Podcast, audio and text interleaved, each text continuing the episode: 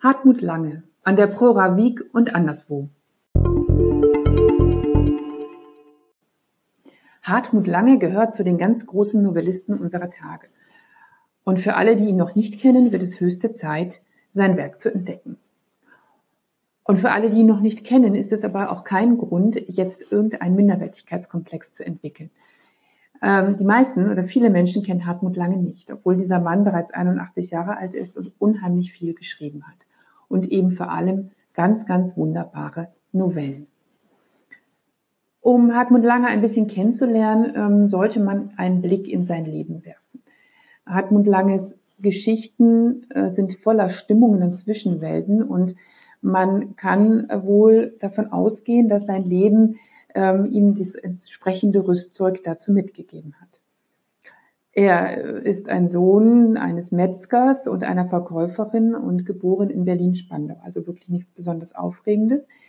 Ähm, die Familie wurde nach Polen umgesiedelt, als er zwei Jahre alt war und kehrte erst 1946 zurück nach Berlin. Hartmut Lange machte dann eine Ausbildung zum Dramaturgen in Potsdam und landete schließlich am Deutschen Theater in Ost-Berlin. 1965 entkam er über Jugoslawien in die Bundesrepublik Deutschland. Und es ist dieser Weg voller Schnörkel und Fallstricke, mm, der wahrscheinlich seinen Feinsinn geschärft hat und auch ein Gespür gegeben hat für die Merkwürdigkeiten des Lebens.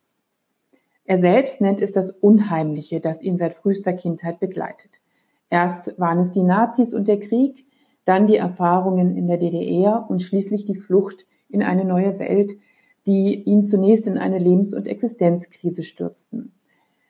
Irgendwann kam dann die innere Ruhe zurück und wir profitieren von diesen schmerzlichen Erfahrungen hm, des Literaten. Denn Langes Kunst ist, ist, ist gezeichnet beziehungsweise lebt von seinen Brüchen, die er im Leben hatte. Und ähm, wir als Leser profitieren davon in höchstem Maße, denn seine Texte gehen unter die Haut und sind gleichzeitig doch hauchzart.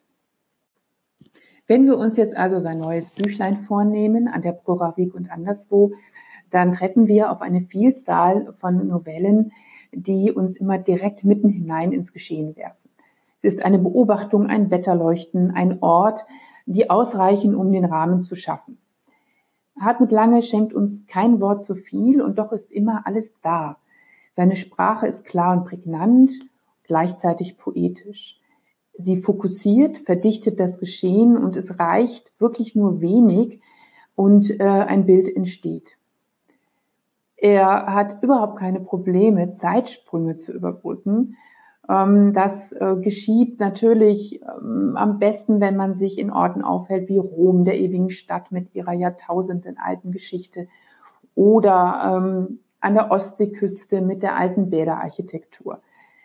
Es wird surreal, wenn wir uns auf seine alten Werke, äh, wenn wir auf seine alten Werke schauen, wie die berühmte Waldstein-Sonate, in der Franz Liszt in den letzten Kriegstagen im Führerbunker versucht, gegen den Tod der fünf Goebbels-Kinder anzuspielen.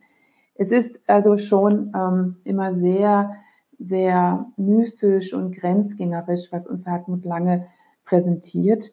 Ähm, und dass, äh, dass er das in seinem neuen kleinen Bändchen an der Proravik und anderswo wieder so meisterhaft macht, ist wirklich ein Gewinn. Und wir können uns auf dieses Buch freuen.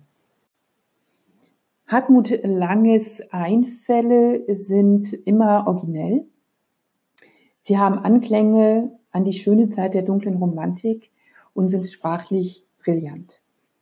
Er selbst ist wirklich ein Grenzgänger. Er balanciert mit seinen Texten auf dem schmalen Grat zwischen Sein und Nichtsein, zwischen Traum und Wirklichkeit, zwischen hier und dort, zwischen Gegenwart und Vergangenheit.